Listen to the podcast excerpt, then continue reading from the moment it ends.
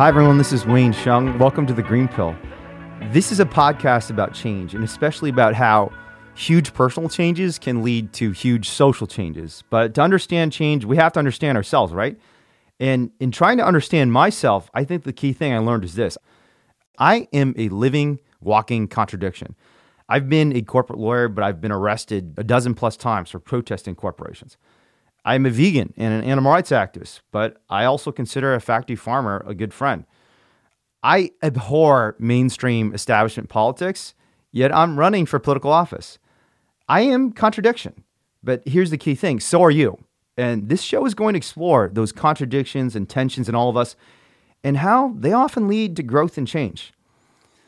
That's why Ezra Klein is maybe the best first guest for us. Ezra came up with this concept, the green pill that illustrates the importance of contradiction and change. And the idea behind the green pill is simple that when you realize the suffering of animals matters, everything around you suddenly changes. The world around you turns into a living contradiction.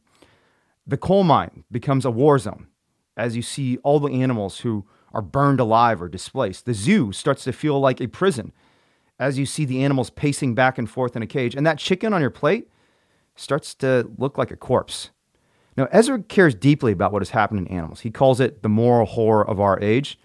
But the transformations and contradictions and tensions he went through when he took the green pill is a much bigger concept than just animal rights. The green pill is about these key moments in our life that change us through inspiration, enlightenment, or suffering. It's about those moments when you start looking at the world through a different set of eyes and suddenly everything changes. So let's get to the first episode. Ezra needs almost no introduction. He's one of the most important journalists of our age, founder of Vox, and a former columnist at the Washington Post. Let's listen to how Ezra took the green pill and what's happened to him since he did that. Well, thanks for joining the podcast and for kind of honoring me with being the first guest, Ezra. And we're going to talk about this concept of the green pill, which is the title of the podcast, in just a bit. But uh, before I even just get into that, why don't you just tell me for a sec, how, how, did you come to care about animals? I mean, there aren't too many political journalists who spend a lot of time thinking about animals and animal rights. It's it's one of these things where I'm not sure the story is all that good. The thing that is always striking me about this issue is that I think I always did. Right? I think in some ways that everybody, not everybody, but but almost everybody always has to maybe offer a somewhat elliptical answer here so my son, um, his first word is doggy, which is true for a lot of kids. He just wanders around being like doggy, doggy, doggy. And like any parent, I've got a lot of books for him and we've been given a ton of books for him. And if you open up any of them, any of them, it's all animal protagonists, like up and down. Like every Sandra Boynton book, the protagonists are animals. Like every book for kids, it's like either the main characters are animals or they're literally letters. They're just almost never human beings. And, and I say all that because it's made me reflect on this question a bit, which is like, how did I come to care about animals? I think most people care about animals. I think there is an extraordinary amount of work that goes into severing that intuitive sense that these are sentient creatures that we shouldn't hurt needlessly from a world that is doing a ton of that. And obviously, we don't do it on everything, right? The same people, I mean, people sit around eating a burger talking about how terrible it is that in other countries they eat dogs, right? We have tremendously powerful animal rights laws around the treatment of dogs and cats. It is well understood, both like an, an actual thing in psychology and a trope of fiction, that if you want to spot a sociopath, look for the person torturing animals. And so I don't think there's anything at all unusual about the amount I care about animals. I don't actually think I like animals more than other people, possibly even a little bit less. I'm definitely annoyed at my dogs currently. Um, but what happened for me is that slowly over time, um, I was bouncing back and forth between vegetarianism and then uh, uh, eventually my partner, um, Annie, uh, went vegan and I followed her into that. And the thing that has that I think is was true for me about that experience is that once I found a way to hold more or less to that approach to eating, it allowed me to fully experience the things I already believed. That when faced with a cognitive dissonance between what I did to animals and how I um, felt about them, the way I handled it, which I think is the way a lot of people handle it, is I didn't think about it.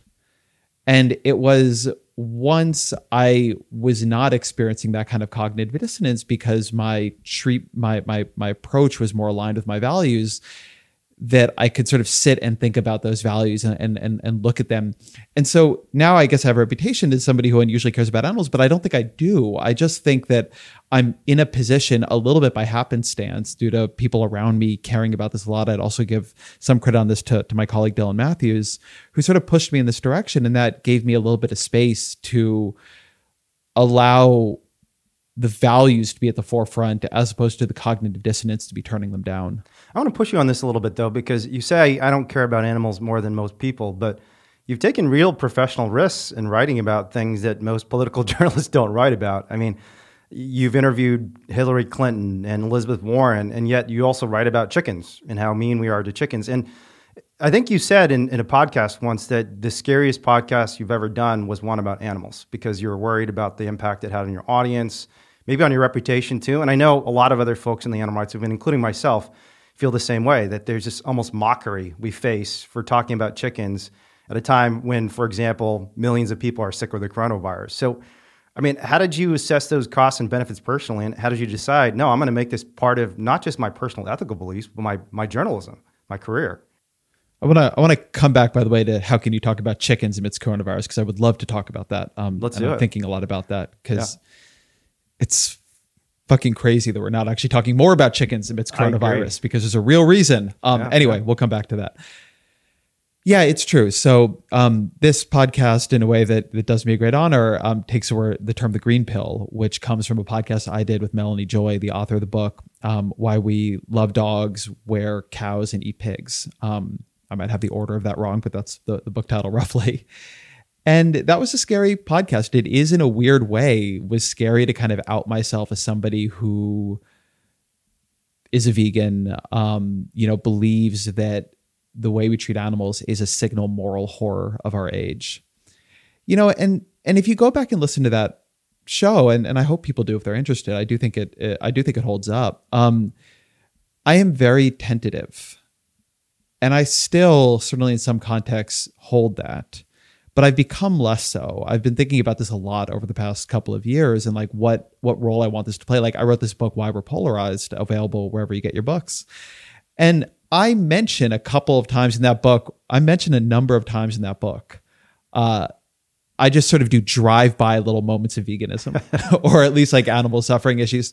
And and the reason I do that is that um, look, I'm a as you know it, I'm a political journalist, a political commentator, and I think I play a number of roles in that. And there, there are a number of dimensions of that job that are important. And some of them are explaining what's going on, but but some of them also are pushing things into the conversation that I think need to be there. And so the thing that I think of myself as doing is as somebody who, you know, occupies a certain role in in quote unquote the discourse. Um, I want to normalize the idea that if you care about suffering, one of the categories of suffering you should care about is animal suffering. And and not only that, I want to normalize the idea that that is that those things are integrated, that it is easier to care about all kinds of suffering if you are open to it. Not that these things are at some kind of zero sum uh, attack on each other. I actually did a piece not long ago. Well, I don't know. Time is very strange now. It's all liquid. But I did a piece like maybe six months ago about this study that basically did core looked into correlations between people who cared about animal rights issues and cared about other issues and, and far from this idea that it's somehow difficult to care about chickens and also racism or chickens and also um, class exploitation if you care about animals you are much more likely to register a high level of concern about those other issues. And not only that, but if you live in a state with strong animal protection laws, it is likely to be a state with much stronger human rights laws. There is a way in which developing compassion to me is it's like developing a muscle, developing a sensitivity.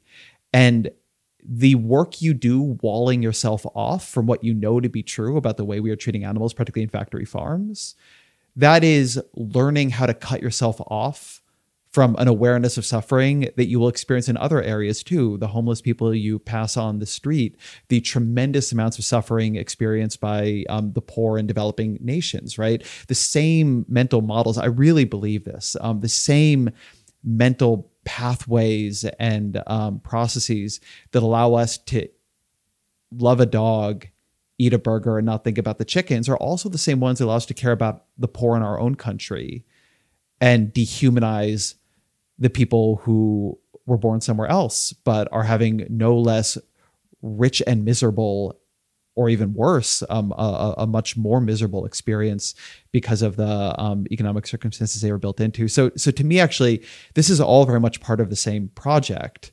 Um, and you know, whatever risk I take on it, I mean, as you say, it's like a risk of some mockery. If I'm not willing to risk a little bit of mockery in my job, I really shouldn't have my job. Yeah. I, I think you're right that there is just a common strand to all these movements and causes that we're just trying to build systems with more empathy that treat individual sentient beings as sentient beings that deserve some modicum of respect. But I think the difference between advocating for global poverty or, or homelessness, or against homelessness, I should say, is that especially on the left, people will hear that and they might ignore it, but they don't actively oppose it. They don't get angry about it and say you're stupid or you're silly or or why don't you care about, you know, low income folks in the United States rather than worrying about homeless people. So what is it do you think and, and actually Vox has written some good articles about this. What do you think it is about veganism and animal rights that creates this intense antipathy not just with right wingers but even on the left, you know? And I think the article you all did showed that people actually dislike vegans more than they dislike Muslims and atheists, and, and like them slightly more than they like drug addicts nationwide. So, why do you think it is that, that animal rights is the orphan child, not just of American politics, but even of the American left? So, there's a bunch of things here, and I think they're really, I don't know, I think this is a, re- a really interesting and rich space. Number one, um, people do not like anything, any political message that makes him feel bad. Nothing that implicates them is going to be popular. And if you want to see an, another version of it, and and I, I'm always and I want to be very careful before I say this. I don't try to compare these as things. I just want to note, um, I, but I think the psychological defense mechanisms are very similar. This is a country built atop uh, a huge structure of racist policies. I mean, from its very founding, and the amount of defensiveness that goes into any conversation about that, the amount of that, and it comes, and I don't think this is unclear, it comes from the feeling of, how dare you tell me I don't deserve this? How dare you tell me this isn't mine? How dare you tell me that I am culpable? How dare you tell me that I am wrong? Right. And there's this ongoing conversation about the ways in which people act as if being called racist is a bigger problem than actually um, racism itself.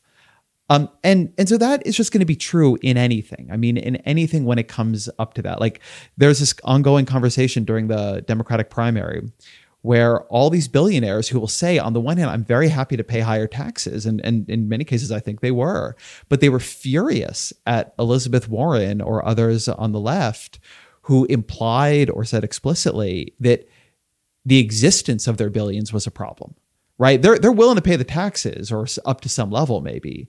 But the idea that they would lose social status along the way, that was intolerable. Right?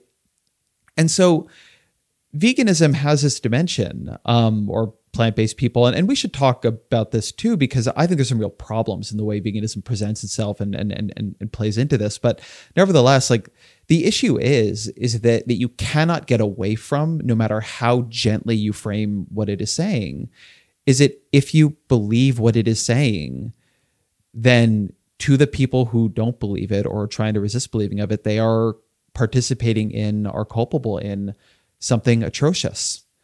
And the cognitive dissonance of that, of like, I think I'm a good person, I treat the people in my life well, I treat my pets well. And you're telling me that by having this dinner, which is what I grew up on, is what my parents eat, is what my friends eat, is what eight out of 10 things on this menu are, I'm a bad person.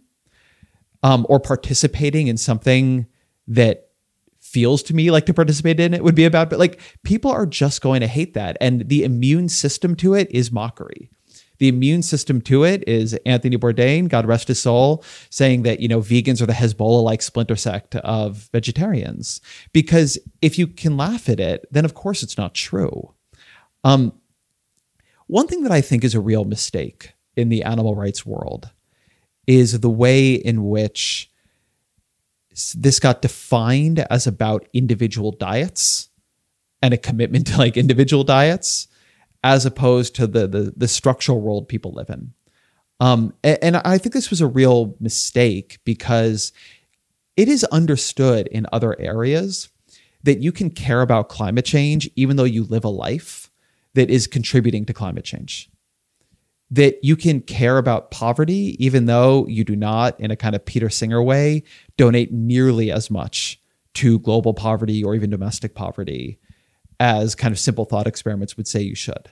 There's a, a kind of capacity we have in a lot of places to sever individual action from social structure. And something in the animal rights world that I think is quite unusual is that that is it, that is tied much closer together. I mean, even in the thing itself, veganism doesn't describe just a philosophy; it literally describes a way of eating, right? And so we have ratcheted up both the level of commitment you need to feel that way, and as such, the cognitive dissonance, because it's very then hard to say, I am somebody who cares about animals, but I don't do the thing you're supposed to do if you care about animals, which is cut my consumption of them. I mean, the number of people I know who tell me like they want to be a vegetarian but just can't. And so like what they end up doing is not thinking about any of this stuff at all because like that's just too difficult and, and, and hard of a place. And by the way, that's a place I have been in myself. Like it isn't something I say with any judgment.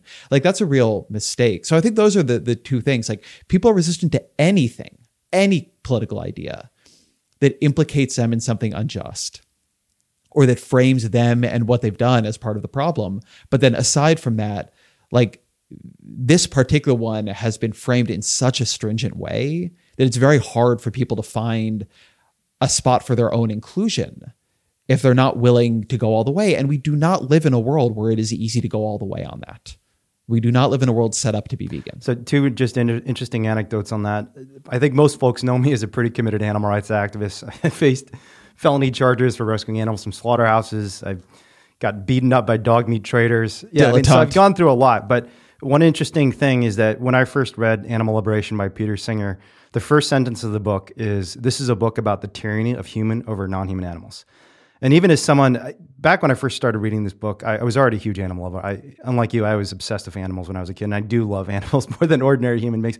But reading that sentence, it didn't make me think, it didn't make me curious. It actually made me angry you know, the idea that Peter Singer would allege that I was part of a tyrant class that was dominating the rest of the earth, because I saw myself as a victim, and in many ways I was. I was a you know poor immigrant kid who had suffered from racism in central Indiana, and I loved animals, and he's telling me that I'm part of a tyrant class. But but I read the book and it influenced me in a, a lot of really important ways. One way it didn't actually influence me originally, though, was changing my dietary habits. I was kind of a lazy vegan for years, even though I accepted kind of all the arguments in Singer's book. I thought that it was atrocious what was happening to animals. It took me a long time to become a real vegan. Even to this day, I, I think you're right that the focus on kind of personal dietary purity is an obstacle to the movement because it prevents us from cultivating a larger mass of people who have the identity of animal rights supporter. Um, and maybe this is a good time for us to segue into, I think, the central concept that I want to discuss with today, which is the green pill. I mean, what what is the green pill? And maybe you can even back up for those who haven't seen the Matrix. Could you even explain the metaphor? Because I think there are enough people now, what twenty years later, who haven't seen the movie, that it's useful for us to talk about what the green pill even metaphorically stands for. Yeah, so I've gone so old. It's such a disaster. um, yeah, so people probably are familiar now with the red pill as a metaphor, yeah, which yeah, comes, so. of course, from the Matrix, which is, you know, um, Neo is offered this choice to take the red pill. Neo here being um, this the much sainted Keanu Reeves, and he's offered this choice to take the red pill and wake up to an unbelievably grotesque and horrifying reality in which human beings are kept. No, sorry for the spoilers here of this two decade old movie, but human beings are kept in these pods and the robots are sucking life force out of us, and it's a it's a bad situation. So you, you can you can take I think it was a blue pill and remain in your comfortable dream, or you can take the red pill and wake up to a horrifying reality. And so red pill has remained as a concept in our culture. And it now tends to refer to a kind of alt light or even alt right strain of conservatism. You take the red pill, and it's like you become a men's rights activist. Or Yep, yep. Uh, I think Elon Musk was just tweeting in a somewhat unclear way about taking the red pill, but it's confusing because he had a red rose next to it, which was like usually means socialist Twitter. So it's very so people are using red pill all over for this idea as stepping through the looking glass of an ideology or a realization that makes the entire world look different to you that makes it so the world you saw beforehand is no longer the world you see after. And when I began going into this and thinking about this, and it took me a long time to work up to bringing it into my work. So I'd done a lot of reading and and one of the things I wanted to do as I talked about this was to what we were just talking about, separate the idea of diet from the idea of accepting the reality of and the importance of animal suffering. And so the green pill is sort of my metaphor for that, which is that almost nothing has been as radicalizing in my life as simply taking the scale and reality of animal suffering seriously. Once you accept it, and it doesn't take much to accept it, it only takes believing what I already believe, right? Believing what most people already believe, just taking it seriously then I would sit at dinner with people I love, people I I I, I admire as good people, as people like who spend their whole days and lives working to make the world a better place, and they'd be eating something that like would fill me with a kind of horror, right? I mean, I feel this way particularly for any kind of like commodity chicken product, and the world just begins to look cruel. Uh, I, I talk all the time, and eventually I'm going to write this piece about this, but uh, when you drive up and down California, you see these ads for um, what is the name of the Christian chicken place? Chick Fil A. Chick Fil A. Chick Fil A. No, Chick Fil A. Sorry. So Chick Fil A is a very famous advertising campaign. Um, it's been going on for decades. If you actually look at the founder of Chick Fil A, it's on the front of his book, and it is on billboards all over. And it is these paper mache cows who are spray oh, yeah. painting on a white background eat more chickens. Yeah. And the um, words are like like a kid had written them right? Some of the letters are backwards. It's misspelled. And it's funny right? The idea is that it's funny. And the joke to say it literally is that the cows are vandalizing billboards telling you to eat more chickens because they don't want to be killed for your food. So they like are trying to get you to like kill the chickens instead. Mm-hmm. And the amount of just numbing that has had to be done societally for that to be a joke and for it to like be going on for decades now. And that's like the green pill to me. Mm-hmm. That on the other side, it just begins to look different. And to me, what I care about, like what my political project in this is, is not making people vegan. I actually think that's a distraction and even a problem. It is just getting people to accept in the way they, they accept it with climate change, yep. in the way that they accept it with poverty, that this is a problem, that it is a problem that we should make continuous political effort to change right? That is a problem where incremental solutions would be good, where also transformative ones would be great, but mm-hmm. that it is just something we should be working on, that we should just see it. And so, like in my work, what I think of myself as doing on this issue is not turning people vegan. Yeah. It is trying to get people to take the green pill, trying to get people to simply awaken to the idea that we already know that what you you'll know the numbers on this and I'm going to forget them from, from memory but it's some insane number like 70 80 billion animals a year are processed mostly under the industrial agriculture um, system. And the amount of suffering that they go through for their whole lives up until their death is unimaginable. I mean if you just just literally explain what the life of a chicken is like in these farms people will leave the podcast because like nobody wants to hear that and to just say like that is exactly what you think it is. That is exactly as bad as it sounds. And it deserves a place in our politics proportionate to that reality. All of a sudden the world the people you love the restaurants you went to like everything just looks different and it looks a little grotesque. And then how you handle that new kind of cognitive dissonance that new sense of alienation I think that's also a really difficult project, right? And something that people come up with in different ways and and and we should and we can talk about, but is also like a really a really emotionally and politically complex question that I think there's a lot of growth and learning in. So how do you handle it personally? I mean, you're sitting here and someone's eating a commodity chicken right in front of you and you're thinking about what this poor living creature had to go through. I mean, what do you say to them? How do you respond? Do you, do you react emotionally in your face? I mean, no. Um, no. My view on this is that I am very public about my views here. And if anybody wants to ask me about them, I will tell you about them without apology. And people always seem to want to ask you about them. It's like it's a funny um, inversion of the stereotype where people are always like vegans can't stop talking about how vegan they are. And in my experience, what happens is you're sitting at dinner with people and they're all they all order something with Oh, yeah. meat and you don't, and then they immediately ask you about it. Not that you bring it up. Well, and then you're all talking about veganism for a while, or Yeah. you know the the green pill or whatever it might be. So to me, my view on this is that um, I will, if you ask me, one, I'm very public about what I think on this, like like extraordinarily so, just given the the level of public um, uh, megaphone I, I happen to have. So people know what I think. If you if you if you know me, you know what I think. And so then people, if you want to have a conversation with me, I do not hide what I think about this. I think it's actually a really important thing that social contagion is crucial here. And a lot of people around me, um, as, as by the way, I did from um, one of my colleagues who I respect the most and my wife going, um, taking this stuff very seriously before I did. Um, that changed me. And I want to be able to have that effect on other people. But you will not do it. I don't believe you can do it by by making people defensive. Yeah. And so my view on this is simply like this is a totally reasonable thing conversation to have. I'm happy to have it if anybody would like to have it. But no, I don't when I sit down at dinner, like the food comes at the dinner party and I'm like, listen, everybody. Mm-hmm, mm-hmm. I don't like hit the hit the hit the glass with the, the spoon and begin ranting. I don't think I don't think that's a viable a viable approach.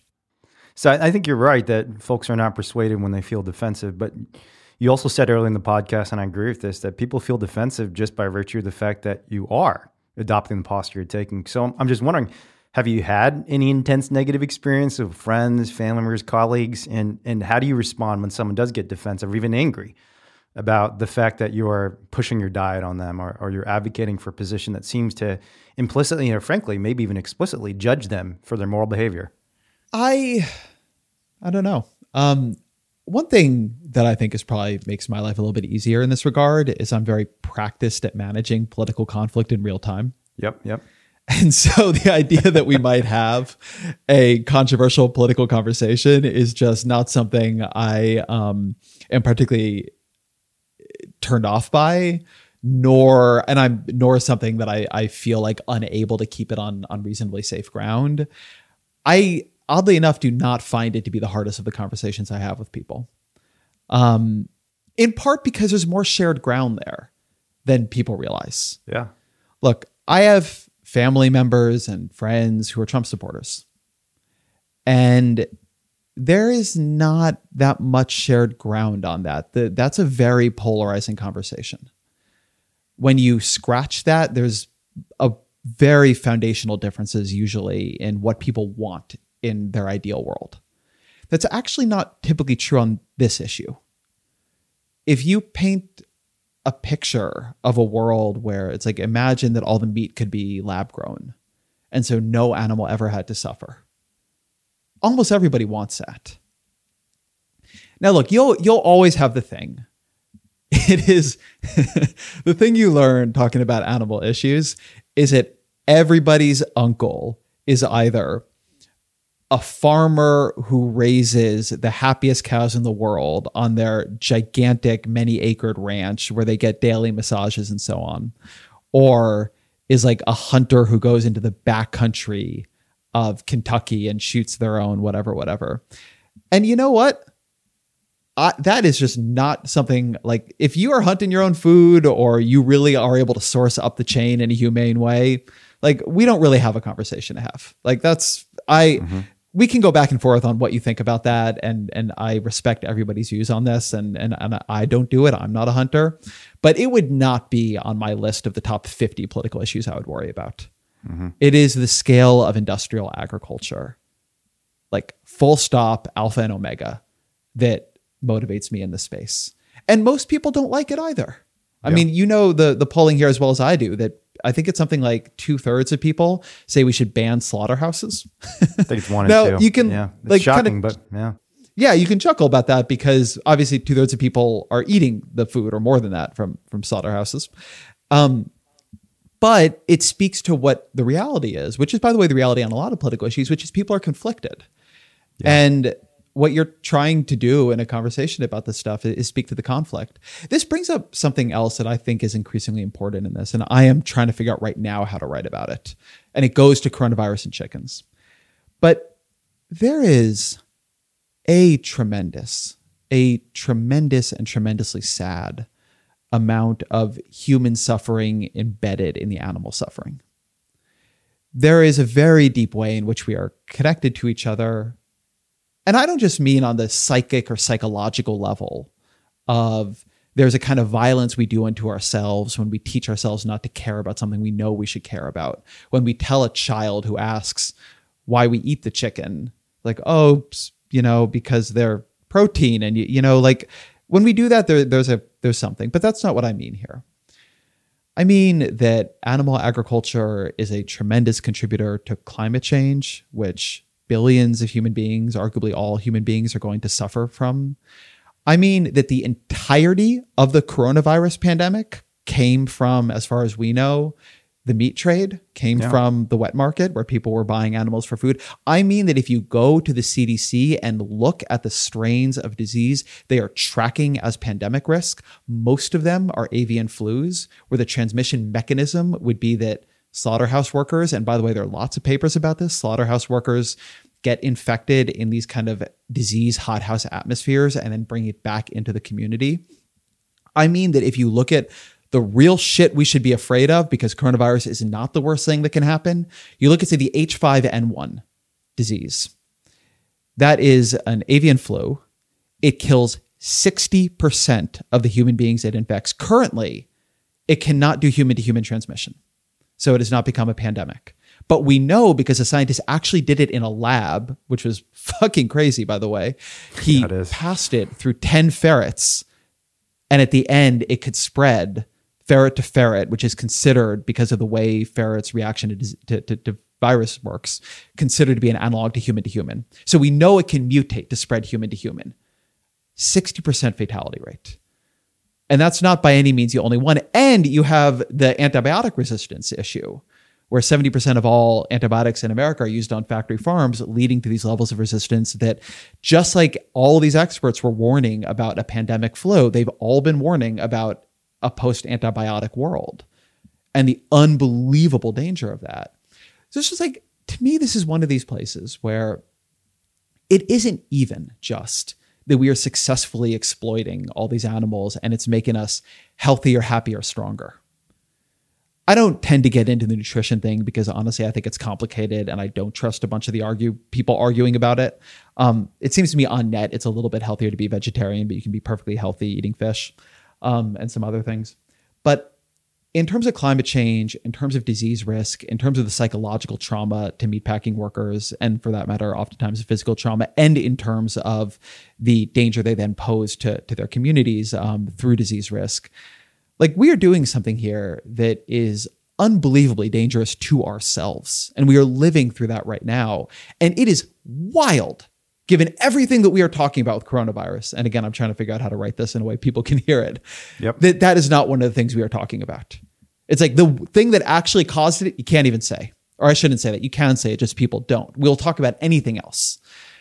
And it's just crazy. We have ended up in not only like an immoral, but a deeply for our own future as a species counterproductive and injurious relationship with the natural world. And the scale of it is just astonishing. And to me, the practice here is not being perfect, or it's very much not me telling people even really what to eat. It's just, just look, right? Like that's my job as a reporter.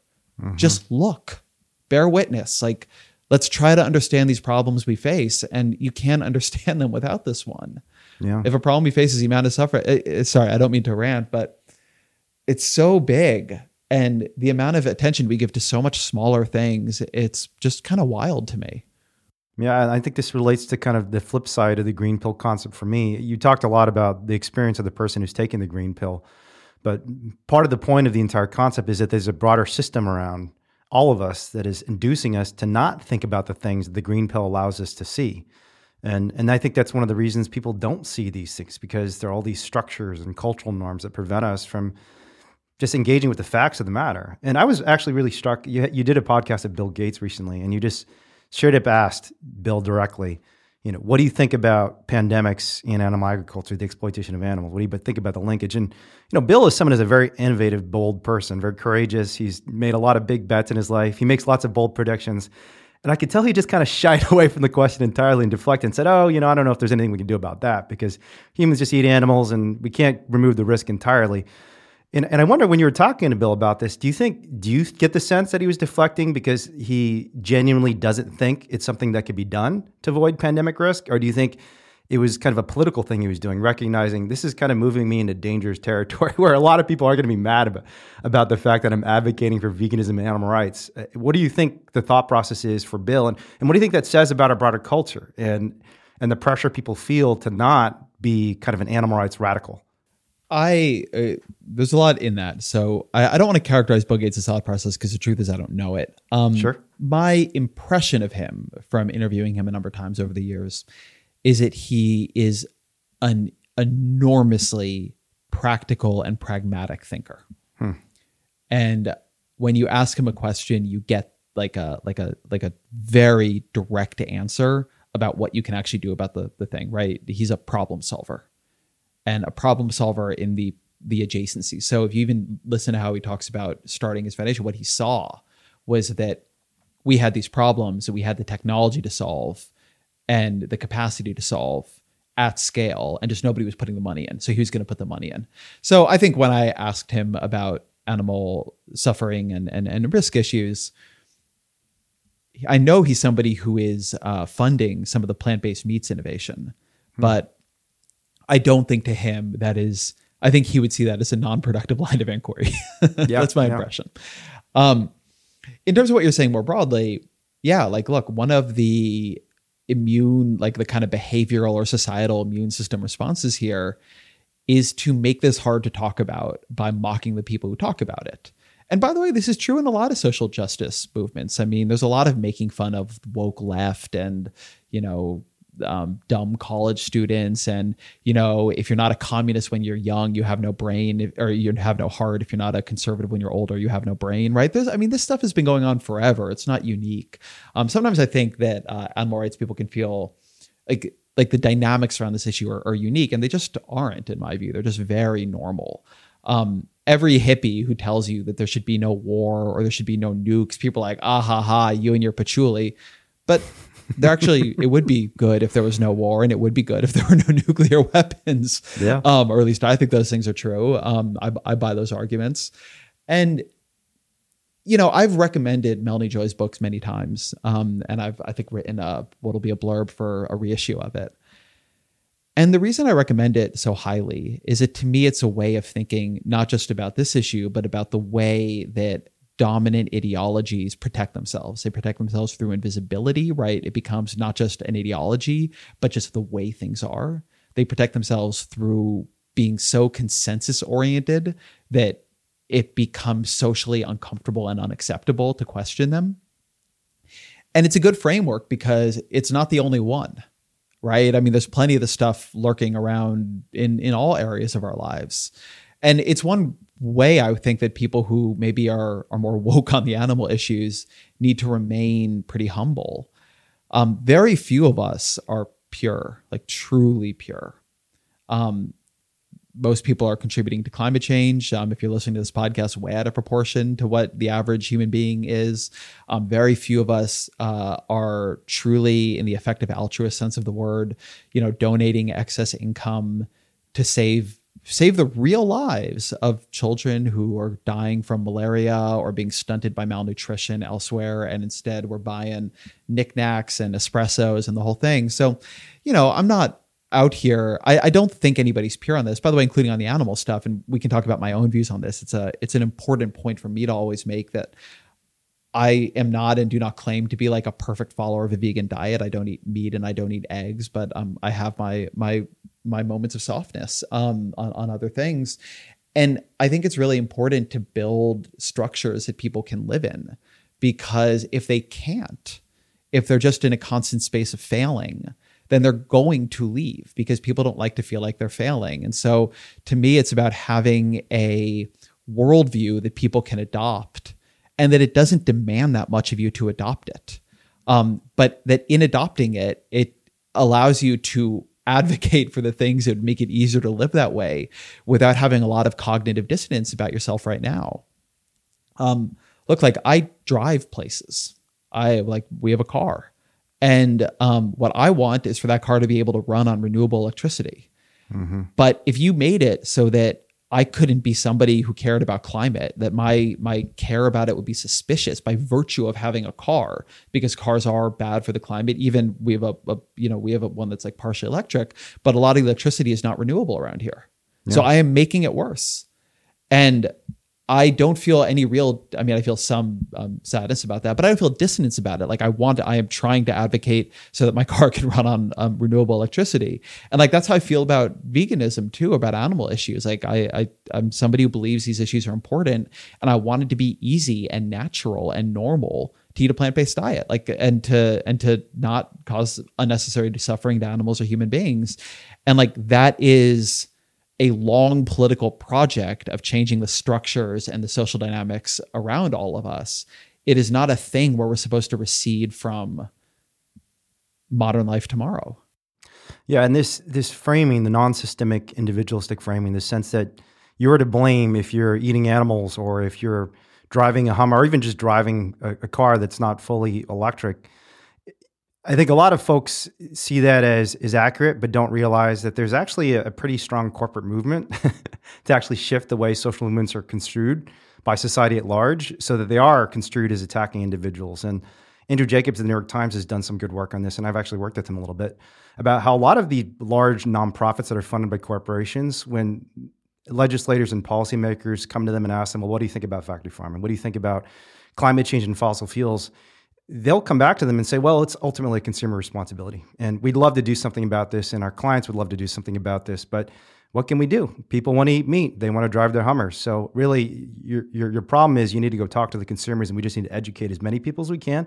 And then eventually, the world will change in the direction of addressing climate change in a reasonable fashion or reducing the suffering of animals. And I think what, what's important for me to convey to folks, and why I like the green pill concept so much, because in the Matrix, it, it wasn't that the you know this this mythical world that had been created was was an accident. It was just this happenstance that all of us believed in this collective delusion. It was actually an intentional intentional matrix. There was an active effort to try and deceive us about what was actually happening in the world around us. And when you take the green pill, you're, you're part of the resistance in a sense. Um, so, but you know, I guess my question for you then is, if if it is the case that there is this broader system around us that's shaping our behavior and in ways that are insidious or accidental.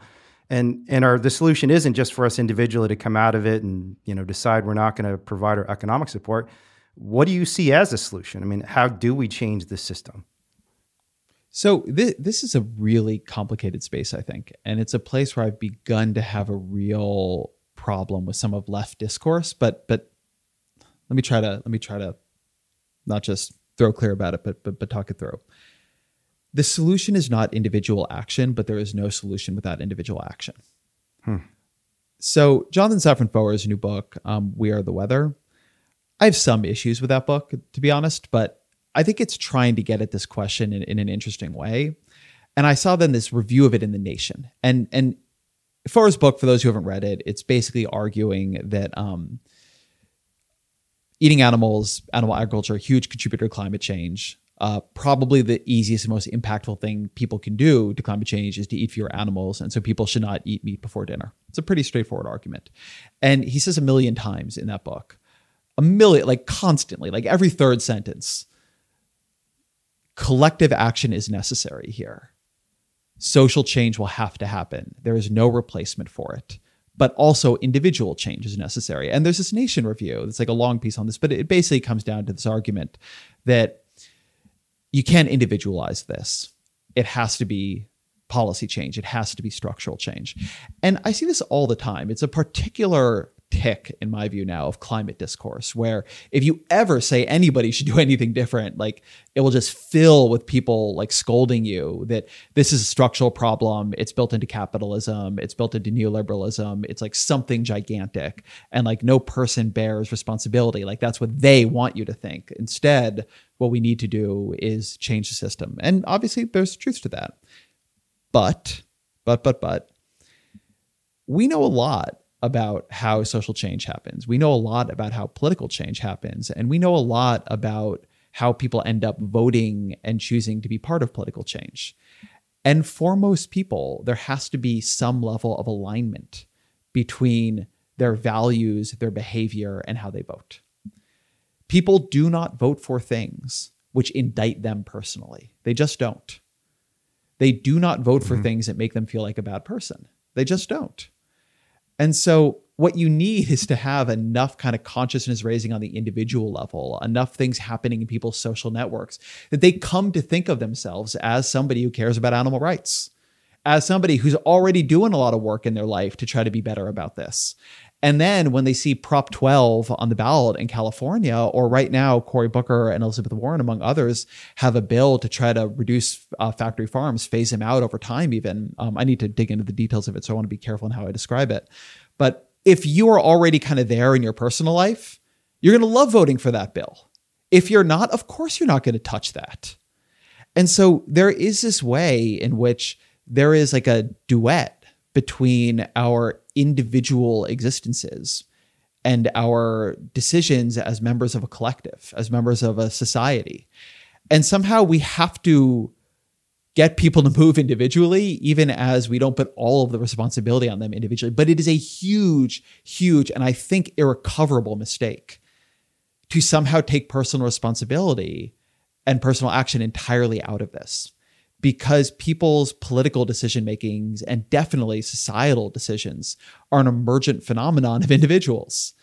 And if individuals don't feel like this is on them, they don't feel like this is, they, they've not moved on this, it's somebody else's problem, they are not going to vote for something that makes it their problem. They're just not. And so, yeah, so that's one thing. That's on the political side. And then in truth, I think if there is going to be an answer to this, it is going to be technological. I do not think we will policy hmm. change our way out of this. My hope is that we live in the age of animal cruelty right now. And I mean that in a very specific way. It is a new development in human existence that we have the technology to conduct animal agriculture at this level of cruelty at this scale. If you had tried to do it 100 years ago, disease would have ripped through your flock in two seconds, and that would have been the end of that. It is only advances in antibiotics, in breeding, in ventilation, in transportation, in storage that has made this kind of industrial animal agriculture possible. Like it just wasn't. And my hope is that we are on the cusp of technology making it unnecessary and even um, overly expensive and dangerous, right? Because we're going to get so good at either the plant based or the lab based meat replacements that to be doing this animal stuff where you got to like kill these animals and take on this pandemic risk and use antibiotics and fuck up the environment, it'll become ridiculous. And the advances made in terms of things like Impossible Foods and Beyond Meats and the Just team with their mayo and, and and so on. Like they're really big just in the past five or ten years. So if you expand that over the next ten or twenty, I think where we could be on that is really really profound. So if you want to ask me like where the hope for me is it's that as technology makes it easier to adopt a different way of living here, morality follows. Um, the simpler it is to make this choice that a lot of people already want to make, the more people who will make this choice. Look, I'm somebody. I'm I, I, live in like an urban area nowadays. I live in the Bay Area. It's like freaking vegetarian mecca out here, and so it's pretty easy for me to not eat meat. Um, if I lived in a place where it was really truly hard, you know, like the Midwest 25 years ago or something, would I be a veg? I don't know. Um, the easier it gets, the more people who will do it. So it is like all these things are connected, right? Individual action, policy action, and the technologies and alternatives that make it simple to make these choices in your life. I think what you're what you're saying now is kind of one of the central arguments of your book, Why We're Polarized, that politics is based on identity more than issues. as much as we like to think that we're these rational philosopher kings who are examining the pros and cons of various you know policies. Instead what we're doing is asking does our tribe like this or not? And and we have to give people a sense that they're part of our tribe if they're going to buy into the policies we want. My main question to you and my challenge to you on this is why is dietary habits the relevant identifier for our tribe in the first place? Why don't we just try and make democrats for example the identity that's most salient when we think about animals? Why do we make buddhists or Hindus or, or even people who are just leftists and, and spiritually inclined to, to care about animals as part of their identity? Why does it have to be this this dietary trigger that that invokes these primal and tribal instincts in our psychology that makes us think, okay, I'm supportive of the animal rights movement. I don't know. Weren't you the one who did this? Don't you have control over the whole vegan agenda? I, I actually know. wrote an article a, a long time a, ago called "Boycott Veganism," which got me an enormous amount of trouble and got me tossed out of the vegan tribe because I I, I, I agree with you that ultimately this is about identity and not issues, and I think that the vegan I, identity partly because of some of the stuff that Vox has written about, is just a bad identity for us to mobilize around. That we should not even ask people a, to make dietary changes. I think it's a huge problem. I think it's weird. Um, look, like I'm Jewish, I'm not observant, and I'm definitely not kosher. But if the identity of Jewish was actually just kosher, right? If that's what you called it, and like I think a lot fewer people who don't keep to those rules would would feel it. And so yeah, look, I'm not saying I know what the term is. I, I mean, maybe the term should just be veganism and somehow it gets redefined, but I don't really think that you can do that. And it's funny because the people who are trying to do this, they don't use the term vegan, right? I mean, the meat people, they use mm-hmm. the term meat. Um, nobody wants to plaster the word vegan on anything they sell right? That is not a good strategy. And we know, like, we've looked at branding data that says there are few words um, consumers have worse associations with than vegan. Plant based isn't that bad, right? There's other stuff going, you know, there are other words people can come up with, but vegan is terrible. Um, you don't want it. And so, yeah. Yes, like I think this identity should be broader. I think it should be much more big tent and I think it should be connected to other identities. I mean, the other thing my book is about is identity stacking, identity alignment, mm-hmm. right? How many identities do you have that pull in different directions and, and then how many do you have that pull in the same direction? And and a long-term trend right now is identities that pull in the same direction. Um, identities lining up on top of each other. And I agree. I think that I, is not that I want to confine this issue to the left. I really don't. But given that I think it mm-hmm. functionally already is there, um, given like what data I've seen in general, I think it should be a real issue that, you know, if you want to call yourself a progressive, you should at least care about these things. And I thought it was a real positive thing in the Democratic primary this year. You had, to the to my knowledge, the first time ever, multiple vegans running for president in um, Cory Booker and Tulsi Gabbard. And I know that at least yep. um, Booker and Castro both had uh, animal suffering policy platforms. And then booker has continued working on this afterwards with his his factory farm initiative. And so like that struck me as like actually a step forward. I had a great conversation with julian castro on my podcast about this because castro is not vegetarian. And i was asking him about this because he had this very forward looking agenda on animals. And he said yeah like i just think this is important. I'm not vegetarian. Maybe i should be but I've worked on these issues as a mayor. Like we made uh, San Antonio a no-kill um, place in shelters and and other issues like that. And I just think we should be pushing on this. And like I thought that was great, right? Like that is what we yeah. need. And so I honestly, he was a lot braver on the issue than Cory Booker was, even though he wasn't vegan. It was it was striking. I listened to those podcasts, and, and it, it, was striking that the non-vegetarian was saying more powerful things about animals. But you know, I, I really I, I think that's I think there's an obvious reason for that. I mean, and I think Booker is is getting a little bit bolder on some of these issues, but I think that for Booker, being vegan forced him a little bit to downplay the issues that yeah, oh, because that the least, yeah. because being vegan was going to turn off some of the electorate for him to push into that would have like made his candidacy, I think, in his view, non-viable. Whereas Castro, who's not vegan, like will sit down and have a burger with you, um, did not kind of face that friction, and so he could he could be a little bit more Nixon goes to China on this one.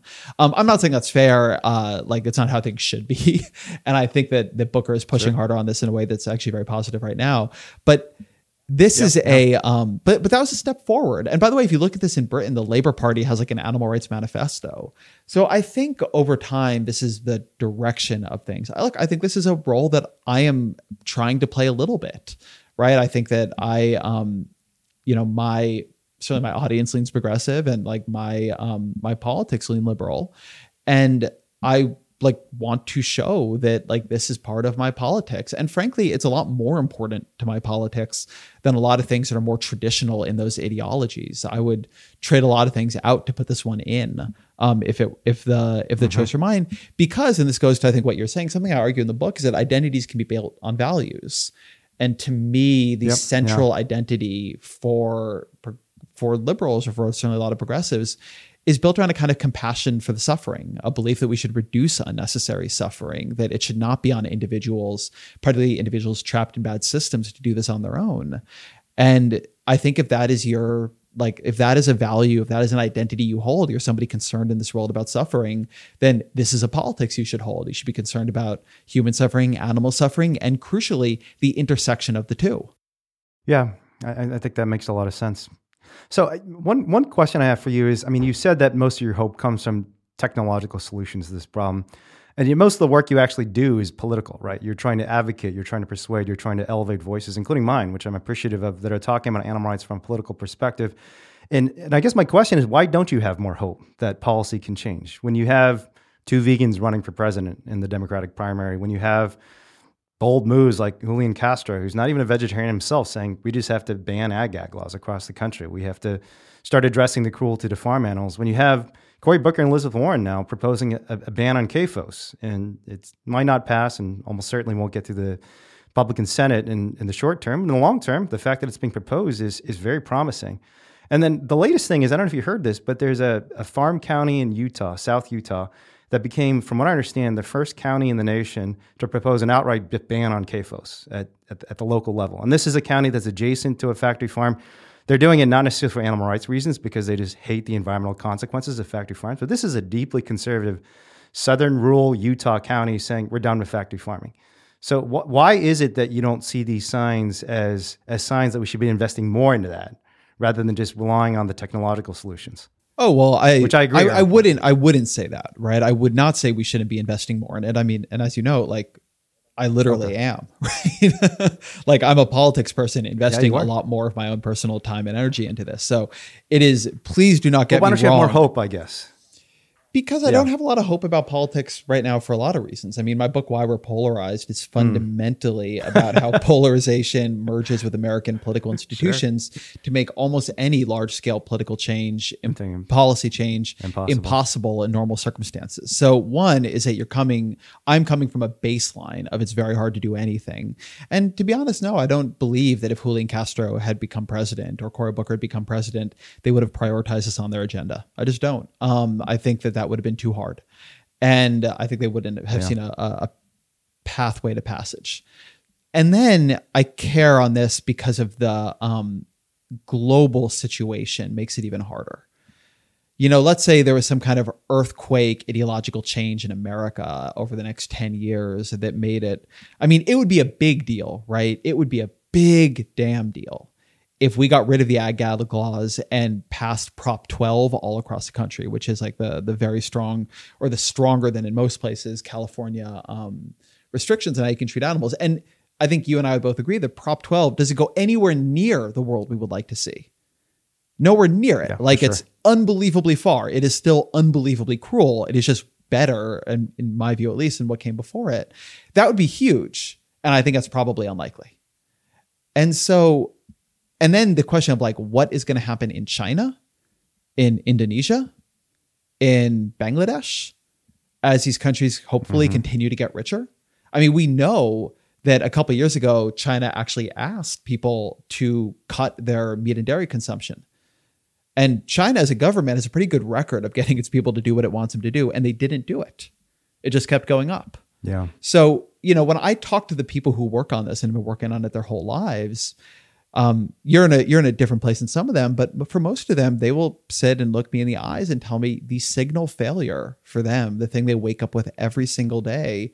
They've been working on this issue for 25 years. They feel it's become more culturally accepted to to have these views about animal agriculture, and the number of animals that ha- that suffer and die to be on our plates every year goes up and up and up.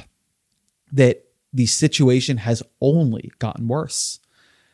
And could it get better? Maybe. Um, maybe something will happen. I mean, I would like to see coronavirus in some ways change people's view on this, but I don't see much evidence that it is. But so my view is that policy change at the level of what we're talking about for something as deeply rooted as dietary habits, it is going to come through the technology making the change almost imperceptible than mm-hmm. some kind of deep spiritual awakening or political awakening led driven by some kind of like quasi spiritual awakening. There just aren't many examples of that. It's not that there are none but there aren't, aren't many on record. It's a really hard thing to do and i don't i don't pretend to think we should get there. So or i don't pretend to think we're going to get there quickly. But that isn't to say, really importantly, and this is why I kind of framed this as a three legged stool earlier, that politics doesn't have a role to play. Like, for instance, it is obvious to me that a huge way the political system could be helpful here is to shunt five or 10 or 15 billion dollars a year, given concerns about pandemic risk, given concerns about climate change risk, into innovation around plant based and lab based meat replacement. That is an obvious win right? And it would be like a like a pimple on the ass of the federal budget. It would be nothing. It's they're not doing it right now. There's no money really Yeah. going to that federally, not really in any country. Bruce Friedrich is very eloquent on this point. I'm the head of the Good Food Institute. Yeah, yeah. So, like one thing I very much think could happen is that you begin seeing funding at the national level for um, work in this area. And one other good thing about that is that if that funding were happening, a lot more of the research in this area would be open cho- uh, uh, open source. Like I give full credit to everything Impossible Foods is doing, full credit to Beyond Meat, but these are for-profit businesses with capitalizations of billions of dollars, and most of what they're doing they keep to themselves. Um, yep. Yeah. What I'd like to see is tremendous amounts of basic research happening here that could be used by any company and frankly by any government so everybody can build on it. So do I think there's going to be a law passed in the next couple of years that like changes how we eat meat or bans factory farms? No. Like I think that if you really saw a political process spin up around that and you began to get the kind of fear mongering about your meat's going to get more expensive, like that stuff would die in a second, at least in, in the current political si- situation. And it wouldn't do anything for the international scene. But I think Yeah, that yeah. the I, th- I hope we will make advances on uh, on on those fronts, and I hope that it, as it becomes a priority, people begin to look for well, okay, like what could we do politically? Well, you know what? A lot of money goes into climate change research. Really, a lot does. What if a little bit more was Yeah. spent and in the Green New Deal there was $15 billion for this kind of research? I think that could be unbelievably high leverage. And so that's the kind of thing that I spend a lot of my time thinking about, and it feels really achievable to me. Um, I think that I think that is a totally plausible five year win. Yeah, that makes a lot of sense. I mean, I think you're making a very reasonable case. I think uh, I'm more pessimistic about the prospect of the political system allowing these innovators to actually innovate if we don't wrest back political control of our food system away from big ag corporations. And I'm also more optimistic, probably, about the prospect of ordinary people just mobilizing on behalf of this cause. Because I think you're right. Most people do really care about this issue. And, you know, I'm very influenced by this work Cass Sunstein has done recently, really uh, showing that, a lot of what's happened with Me Too, Black Lives Matter, is that there are these existing causes a lot of people cared about for years, sometimes decades or hundreds of years. In the cases of civil rights, that when there was a political opportunity or opening, there was a sudden wave of sentiment coming forward. And the analogy to animal rights to me is so clear that there are so many people are sort of quietly looking around them, starting to take the green pill, realizing something is really awful about our relationship to non-human animals, and they're just waiting for that opportunity, that feeling that it's safe to come out and openly say, "This is wrong," and I want to be a part of the change. But we'll see. And I think you're right that these two things do work in conjunction. But we've taken a lot of your time, so I, I want to end with just you've talked a lot about various solutions to this problem, but if you could distill your personal perspective to, to folks who are listening to this podcast, what is one thing that you think people should try to change in their own lives to help in this area, or frankly, in some other area, if they could? I think they should be vocal.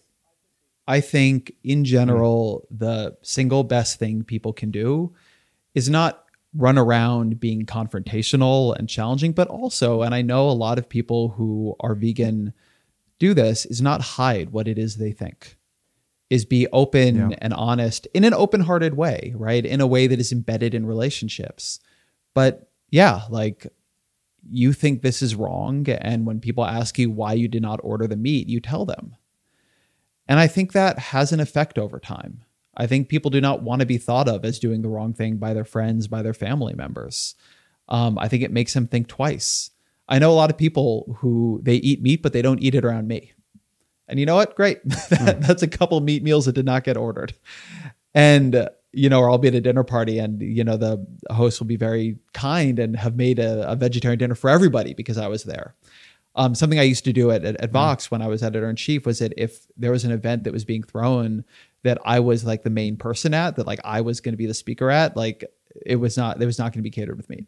Um, like that was something that I could do. So I just, I think people should be, again, not a jerk, but vocal. Um, you can, Yeah. in the same way that you would be if somebody was sitting at the dinner table with you and took a cigarette out and lit it. I don't really like the analogy to Black Lives Matter to Me Too. I think that movements built on the pain people are experiencing, that human beings are experiencing in their own lives, the oppression they're experiencing, they just have a, a fundamentally different character. But I think this is actually very similar in some ways to public health movements. Um, you know, in his uh, he he's got a new book.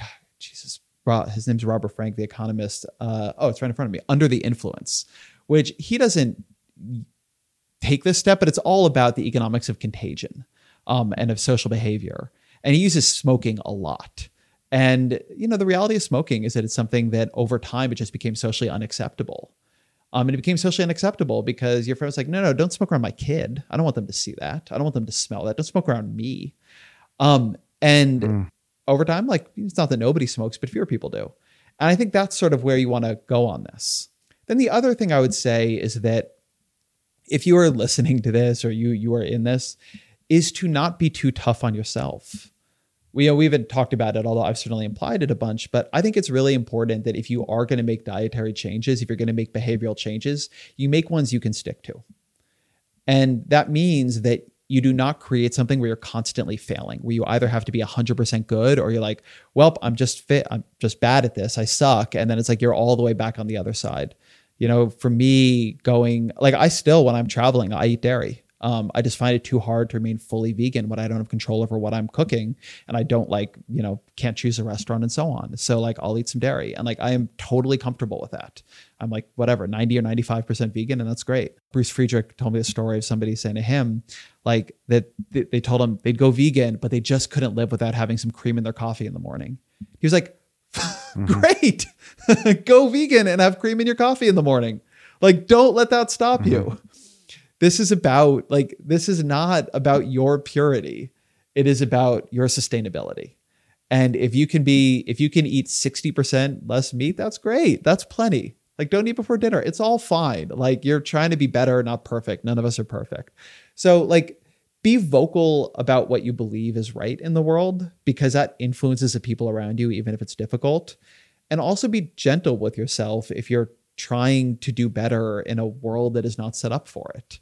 Um, don't get into a situation where you can't follow your own values. And so you have to change your values because it is too hard to change your behavior. Ease up on changing your behavior so you can hold to the values. Yeah, that makes sense. How do you respond when people call you out for for cheating on veganism when you're eating out uh, on traveling? I honestly couldn't care less. There are some, Really? um, oh, not at all. There are, Are being honest? I am, yes, there are many things I worry about when people throw it at me, and this is just not one of them. I mean, as you can hear, it's actually part of my politics of this to try to get people to not be purist. So if you call me out for not being purist, yes, that is fine. Like when I did the green pill episode, I saw later there was this Reddit thread about whether or not Ezra is a vegan. Because at that point, I said that like twice a year, I had this old tradition with my um, best friend and, and and his mother where we'd go out and get sushi, and I was like, like I still do that, right? And I don't do that anymore. But I did at that point. People are like, well, I can't really. And it's like, it's totally like, you don't call me whatever. Like, I really don't care. Um, and I really think the purity stuff is a problem.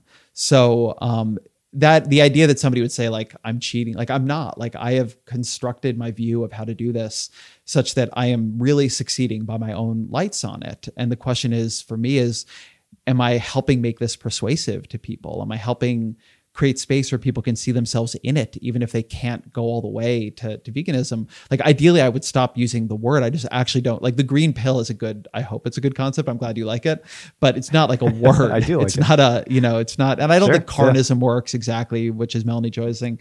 I don't have quite the language yet, but um, uh, there are a lot of criticisms get, that get thrown at me in a day, and some of them make me feel bad, but I am very upfront about what my like framework is here and i totally respect people who disagree with it that is completely fine but i've done a lot of searching on this one and i don't disagree with it so i'm gonna i'm gonna feel okay about it Yeah, it makes a lot of sense, and and I think the the evidence is pretty clear that purity politics is a problem. Um, okay, well, any other final things you want to share, like anything you didn't get to that you'd like to talk about on this issue or on something else too? No, no I guess the one last thing I'll, I'll just say because I, I think this is a good point. This is a point that um, Matt Ball, who's over at Good Food Institute, kind of really turned me on to. But a very, I, I do think a thing people do wrong here is that they, it's weird the way vegetarianism got defined versus veganism. And I'm a total believer that you're better off eating beef occasionally, but not eating eggs than eating um, eggs and not eating beef. Like I, a lot of people become vegetarian, and eat a ton of eggs, um, so they don't eat meat, which is just like cows are big. You know, your family can maybe eat a cow in a year and probably not. Um, whereas egg-laying chickens like have really bad lives. So I, I kind of wish things would get like sorted in different ways, but Yeah, um, eggs, I think, are actually a, an almost uniquely problematic space here that doesn't get enough attention. And I wish it could get separated out from the veganism conversation. That, like, I, I sort of care a lot less about how people feel about dairy than about eggs. Like, eggs are one of the things I really won't eat. And, um, and I don't know, I don't want to get preachy about what is right and wrong here exactly, but I think it is worth doing some, like, it's a good, like, Matt Ball had this organization for called First Step, and like the idea of First Step was like just don't eat chicken and don't eat eggs. If you're just eating bigger animals and stuff, that's a lot less suffering. And it has some bad climate implications, which you know is a good reason to just go further um, and go you know vegan or something close to it. But um, but in terms of animal suffering, I think people underestimate eggs, and it's worth it's worth that getting some attention. yeah. His proposal is very controversial in the animal rights movement and got a lot of people extremely angry, for better or for worse. And I think, I mean, I will say, I, I think some of the anger is not justified, but if you look in the literature on injunctive norms in the social norms literature, I'm, I'm a much greater believer in, in the social movement theory of the animal rights movement than you are. And to the extent we're actually trying to create injunctive norms, you know, creating some clarity as to what we are trying to ask society is really important. And the confusing aspect of his ask is you're saying on the one hand animals are suffering and we shouldn't hurt them. On the other hand, you're saying, well, let's hurt some of them but not others. And and while you make a good point that you know you're going to reduce more suffering by going to the cow over the chicken, the simplicity of the message is lost when you say it's okay to eat cows or if you give them that permissive. Yeah, but I think what not to not to speak for him, but I think the thing that he would say, right? I know this is kind of in his presentation is over the past however many decades, the number of vegetarians and vegans has remained steady. So at some point you have to say the effort to create the injunctive norm is yeah, failing. what's going to work? like it is not succeeding. Yeah. And you have to try different things. That but my point is not that like first step is actually my approach. Like as you've heard, it actually isn't. But um Yep. but I, I mostly brought this up because I I wanted to make sure sort of like in my language what people heard is not um you know don't worry about eggs because I worry a lot about eggs. Understandably. Well, thanks so much for chatting with us, Ezra. That was that was a fascinating conversation, and and I hope a lot of people hear this and and take that open minded attitude. And that and frankly, I think you're right. The, the attitude that I have to take care of myself too, and, and not see this as so hard that it's impossible for me to even engage in this material. So I think it's a great lesson to take home. well, thank you for having me. Big shout out to Ezra Klein for joining us on this podcast. He's one of the busiest people I know, and in addition, just had a kid in the middle of a pandemic. So, really grateful to him for joining and sharing with us this concept of the green pill. I hope you found his words as insightful and, and thoughtful as I did. He's one of the smartest people I know, and, and I know I found this, this conversation really insightful myself.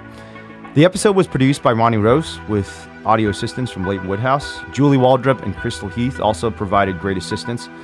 The music on the show has been given to me by my friend Moby. And if you like the podcast, share it with a friend and hit that subscribe button wherever you downloaded the podcast.